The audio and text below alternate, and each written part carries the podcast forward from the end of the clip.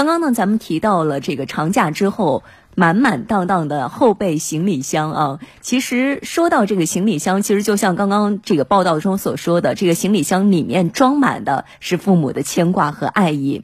长假之后满载而归，东西太多，这一次呢也不好全部的拿回家。于是呢，很多车主就把东西暂时放到了自己的车上。殊不知这一举动被别有用心的人也看在眼里，动起了歪脑筋。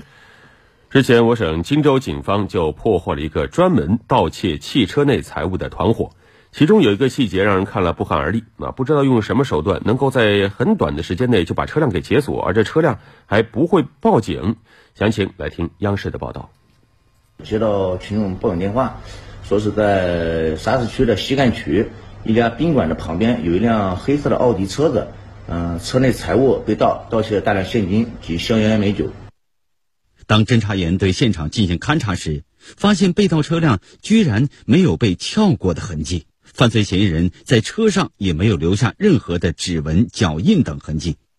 另一路侦查员对案发现场周围的公共场所视频进行了调取，有了十分重要的发现。我们就发现呢，凌晨呢是有一辆蓝色的一辆马自达小车，嫌疑人呢。就拿着这工具呢，就是来到这个奥迪车辆旁边，以很迅速的方法就把这辆什么奥迪车打开了。公共场所视频显示，凌晨一点十九分，一辆蓝色轿车沿着路边缓慢行驶，随后停了下来。从副驾驶位下来了一名男子，他先是左右张望，紧接着走到了这辆黑色轿车的驾驶位。三十秒后，车灯闪了两下，车门也被打开了。这名男子环顾四周后，坐进了驾驶位。男子从驾驶位出来后，先是走到蓝色轿车处，交给后座的另一名男子一些东西，紧接着再次走向黑色轿车，打开了后备箱。这名黑衣男子打开轿车的后备箱后，刚刚在蓝色轿车上与他交接物品的身穿灰衣的男子也下了车，二人一起在黑色轿车的后备箱里翻找。得手后，二人一前一后回到蓝色轿车上，驶离了现场。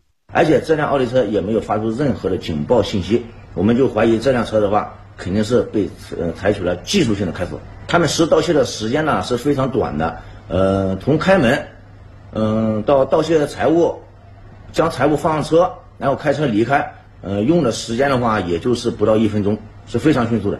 警方推断，这一团伙极有可能是惯犯。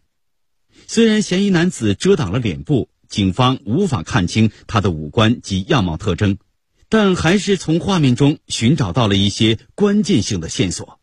我们又经过查询这个车牌号码呢，我们发现这个实施盗窃的这辆蓝色马自达车牌呢是我们本地牌照。嗯，我们通过查询嗯警讯记录的话，通过报警说他的车辆是停在高速路下面的时候，呃被呃车牌被盗了。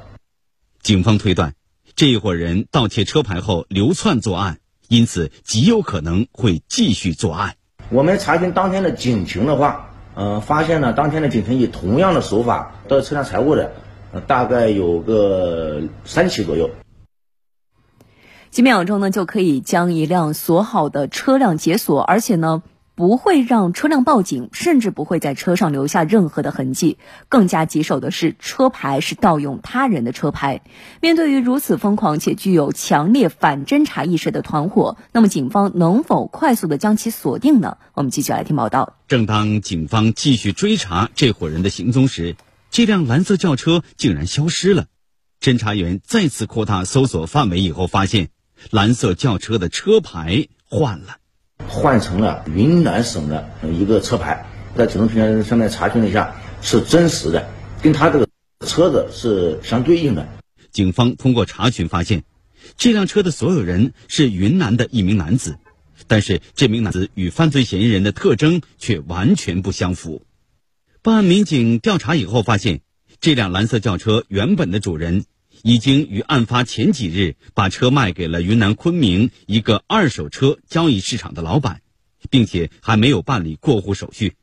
另一方面，侦查员继续视频追踪蓝色轿车的线索，却发现，在昆明市内车辆的轨迹又消失了。民警推断，犯罪嫌疑人极有可能又换了车牌。警方重新梳理线索后发现，在二手车交易市场购买这辆蓝色轿车的熊某，与犯罪嫌疑人极其相似。他买车之后呢，跟我们线上掌握的呃这个人的体貌特征是非常非常相似的。我们就着手开始重点什么对这个姓熊某进行工作，发现了另外两名嫌疑人，嗯，陈某跟一个张某，而且其中有一个人还有盗窃前科，也是属于盗窃车财物的前科。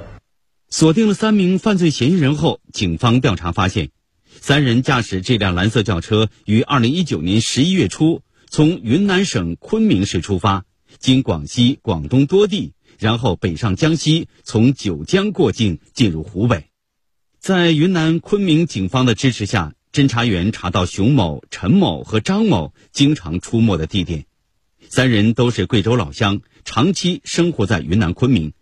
经过地毯式搜查，办案民警将这三名犯罪嫌疑人全部抓获归案。并当场缴获了他们用于伪装作案的女士服装、假发、头罩等工具及部分被盗财物。目前，我们根据我们的案件的串并，作案的金额大概是一百余万元。作案的实施盗窃的案件数的话，大概是有一百三十余起。犯罪嫌疑人熊某、陈某和张某沿七省十六市。沿途采用盗窃当地车牌等方式，跨省盗窃车内财物作案。荆州市是这个团伙的最后一站。